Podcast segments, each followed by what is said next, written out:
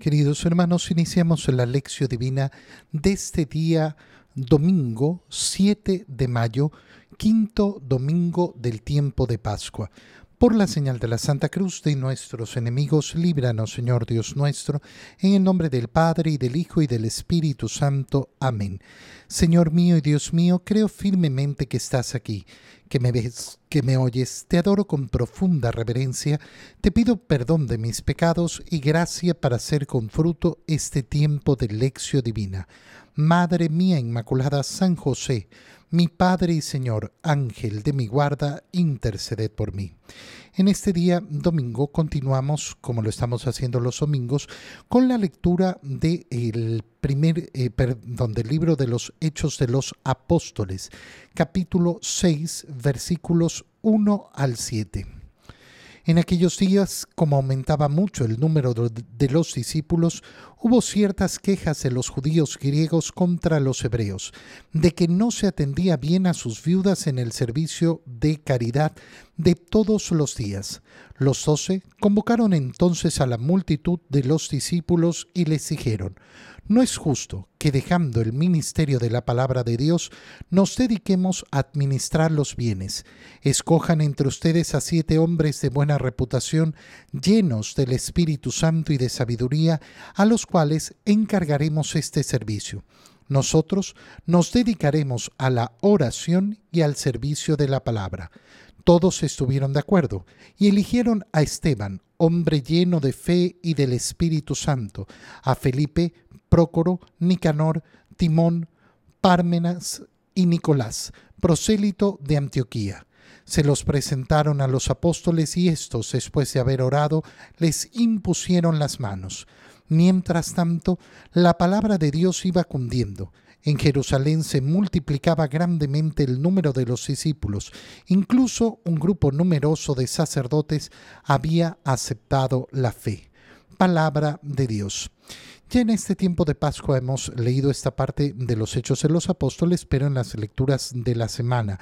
Y ahora lo hacemos el día domingo, cuando se presenta delante de los eh, discípulos eh, quejas de parte de los judíos griegos eh, contra los hebreos de que no se atendía bien a las viudas en el servicio de la caridad de todos los días. ¿Qué es importante sacar de este inicio, eh, inicio de esta parte eh, de los hechos de los apóstoles? Cómo la vida de la iglesia está caracterizada por una vida de caridad. Se va a contraponer después con no dejar de lado la vida de oración y la predicación de la palabra. Pero qué importante es en primer darnos cuenta cómo hay una expectativa de parte eh, de la comunidad que se viva la caridad que no se puede recibir el Evangelio si no hay en la iglesia una vivencia caritativa. Por tanto, eso va a ser llevado a nuestra vida personal. Yo no puedo vivir verdaderamente el Evangelio si no tengo una vida de caridad. Después, como digo, vamos a entender que eh, eh, no se puede dejar simplemente en una vida de caridad dejando ausente la oración y la predicación de la palabra. No. Pero es importantísimo destacar esto. No puede haber iglesia sin la vida de caridad. Pero, lógicamente, no será ni lo único, ni podrá contrarrestar, ni aplacar, ni quitar del camino la vida fundamentada en la doctrina de Cristo, es decir, la palabra y la vida de oración. Pero, de nuevo, qué importante, tiene que haber esa vida, eh, esa vida de eh, eh, esa vida caritativa.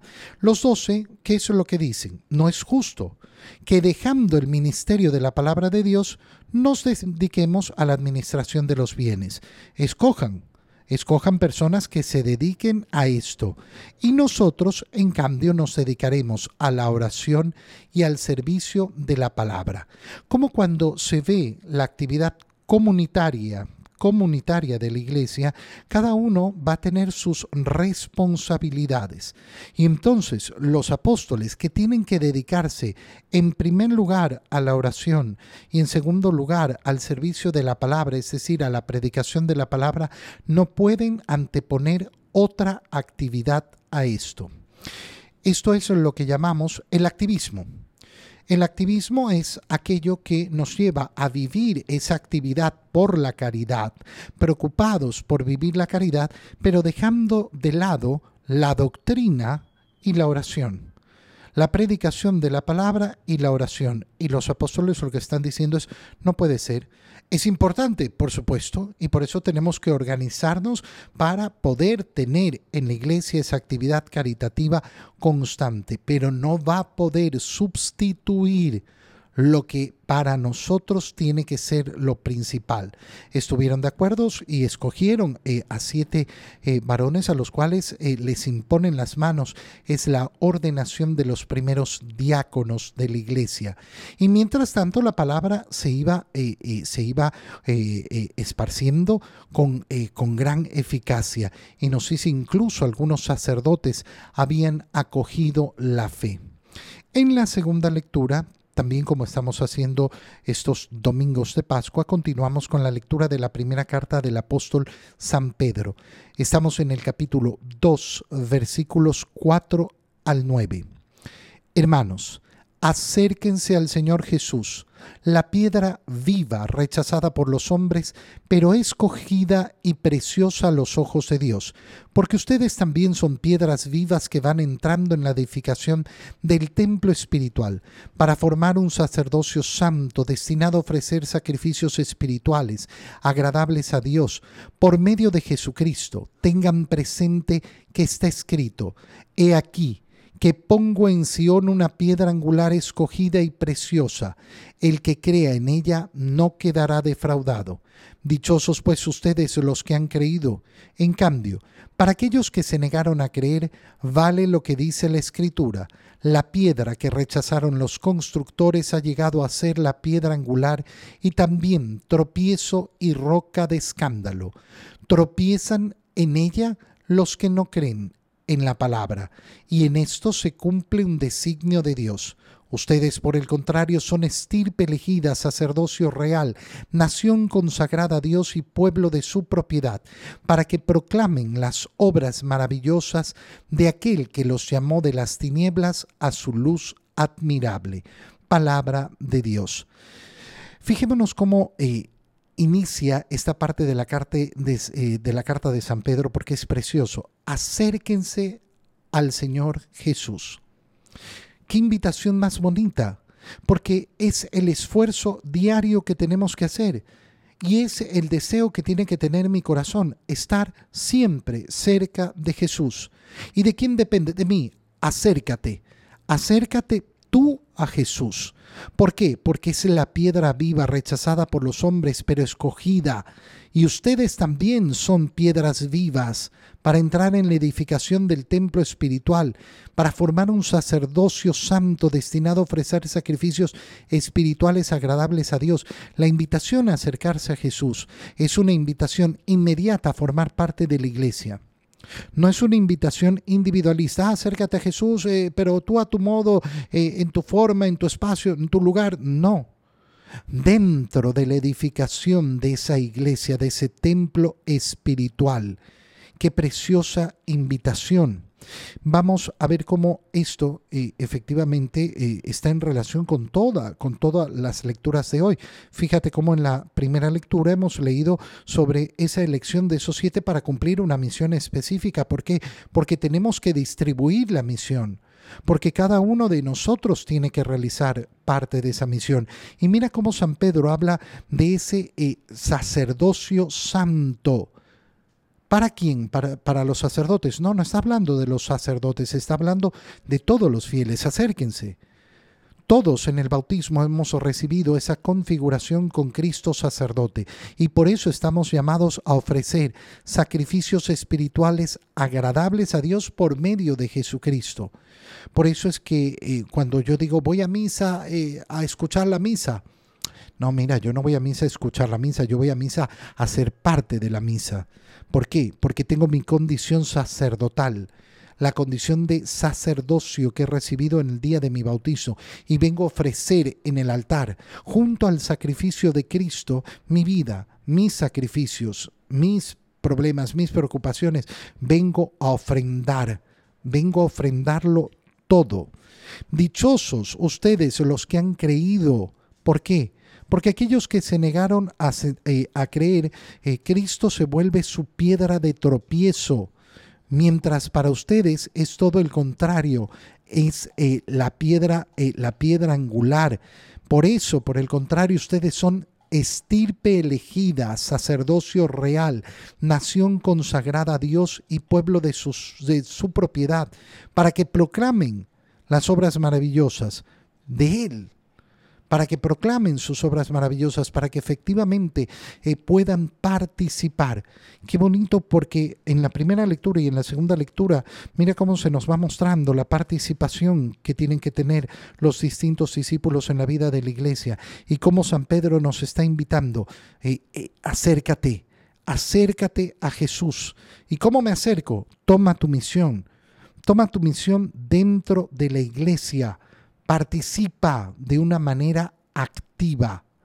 En el Evangelio, leemos el Evangelio de San Juan, capítulo 14, versículos 1 al 12.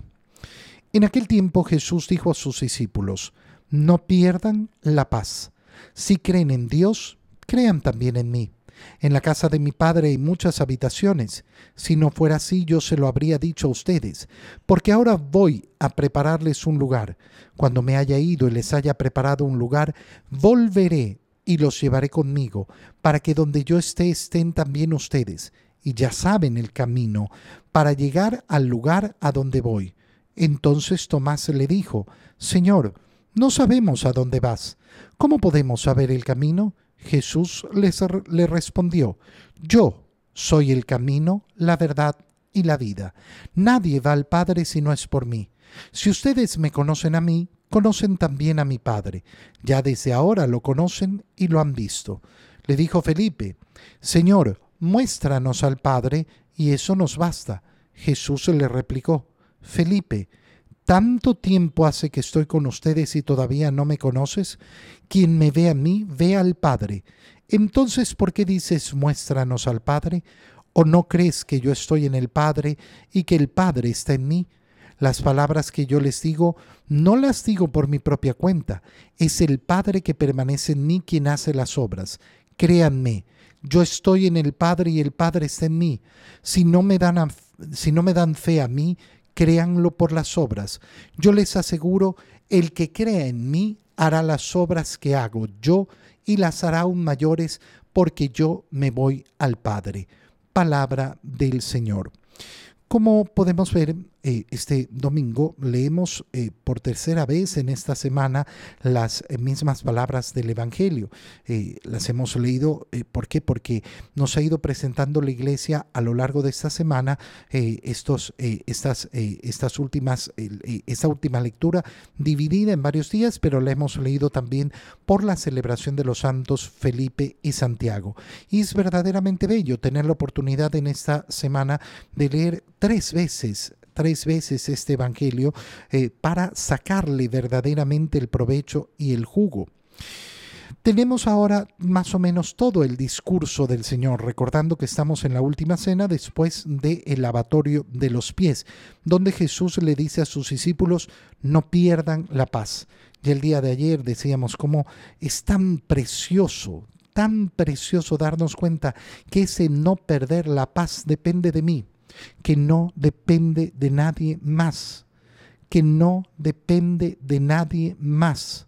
¿Dónde voy a encontrar esa paz? ¿Dónde va a estar esa paz? creyendo en Dios y en Jesús. ¿Y por qué? Porque Jesús nos ha dicho que en la casa de su Padre hay muchas habitaciones. Hay espacio. ¿Qué nos está diciendo? Que la salvación es posible que efectivamente Él nos va a preparar un lugar y cuando me haya ido y les haya preparado el lugar, volveré y los llevaré conmigo. ¿Dónde está entonces la paz? La paz está en el deseo de que en el mundo no haya guerra, que en el mundo haya justicia para todos, que en el mundo haya, eh, eh, no haya ningún problema, que se acaben todas las enfermedades, todos los sufrimientos, que nadie se tenga que morir. No, no, ahí no está la paz. ¿Y por qué no está la paz ahí? Porque eso no va a ocurrir. Porque en este mundo peregrino siempre vamos a tener que pasar por dificultades. ¿Y cómo no perder la paz entonces? Mirando la meta. Cuando uno mira la meta, enfrenta las dificultades. Si yo lo que quiero alcanzar es esta meta, pon la meta mundana que se te ocurra. Yo quiero ser un cantante famoso. Bueno, tienes que pasar por muchas horas de trabajo, de esfuerzo, de pobreza para poder alcanzar esa meta. Bueno, me las aguanto. ¿Por qué? Porque miro la meta, quiero alcanzar la meta. ¿Cuál es la meta de tu vida? Si la meta de tu vida son solo las metas de este mundo, no, es que yo quiero ser un gran profesional, yo quiero ser no sé qué, yo quiero tener una familia maravillosa, tranquila, yo quiero tener eh, bienestar, yo quiero tener no sé cuánto, yo quiero no sé qué. Ok, muy bien. Ánimo. Haz todo lo que quieras para conseguir eso. Pero tendrás paz. Porque si ves el mundo, la gente no tiene paz en su corazón. Siempre están anhelando algo más siempre anhelan algo más y cuando han conseguido las metas temporales siempre quieren otra y otra y otra. ¿Quién va a vivir la paz que nos ofrece el Señor? Aquel que se da cuenta que la salvación no me la puede arrebatar nada ni nadie. Pero ¿y si tengo que pasar por dificultades, si tengo que pasar por enfermedades, si tengo que pasar por la muerte? Y no voy a perder la paz. ¿Por qué? Porque confío en lo que voy a recibir. Confío en que el Señor me está preparando una habitación en la casa de su Padre y que va a venir por mí. Y ya saben el camino para llegar a esa meta. Y entonces Tomás le dice, Señor, no sabemos dónde vas. ¿Cómo vamos a saber el camino? Yo. Yo soy el camino, la verdad y la vida. Fíjate cómo esto se relaciona con la segunda lectura que hemos hecho, donde hemos escuchado esas palabras de San Pedro tan bonitas acérquense a nuestro Señor Jesús, acérquense al Señor Jesús. No, no, las ha dicho Pedro porque se le ocurrieron a Pedro, las está diciendo por qué. Porque el camino del cristianismo es acercarse a Jesús, que es el camino, la verdad y la vida. No es un camino aislado, no es un camino distinto, no es un camino por allá, no es un camino que nos indica, no, es estar en Él. Él es el camino. Por tanto, es la relación con Él, la intimidad con Él. En otras palabras, lo que nos dice el Evangelio es muy sencillo. Mira, eh, una persona puede, eh, puede pasar su vida cumpliendo. Un hijo puede parecer un buen hijo. ¿Por qué? Porque cumple todo lo que le mandan los padres. Y entonces, visto, visto, visto, casi ya cumplido, cumplido, cumplido, cumplido. Pero puede que no tenga una relación de amor con sus padres. Un padre puede cumplir las obligaciones con su hijo. Ay, no, yo he cumplido con mis hijos, he cumplido, yo les di esto, les di esto, les di esto. Pero cuando uno analiza, no, no tiene un profundo y verdadero amor por sus hijos. Un católico puede cumplir. No, yo voy a misa los domingos, yo rezo, yo hago no sé qué, yo hago no sé cuánto, yo no, no, no, no cometo este pecado, no cometo este otro, eh, mm, soy caritativo, cumplo, cumplo, cumplo. Pero ese no es el cristianismo, ese no es el camino. ¿Por qué? Porque el camino es de una relación íntima. ¿Cómo llamamos a esa relación íntima? Relación de amor. Relación de amor de amor profundo. Qué distinto es un hijo que quiere cumplir simplemente por cumplir lo que le manda su padre, porque le conviene, porque quiere conseguir un premio, porque quiere conseguir que le compren no sé qué, porque quiere... A, a un hijo que quiere cumplir lo que le manda su padre porque lo ama. Porque lo ama.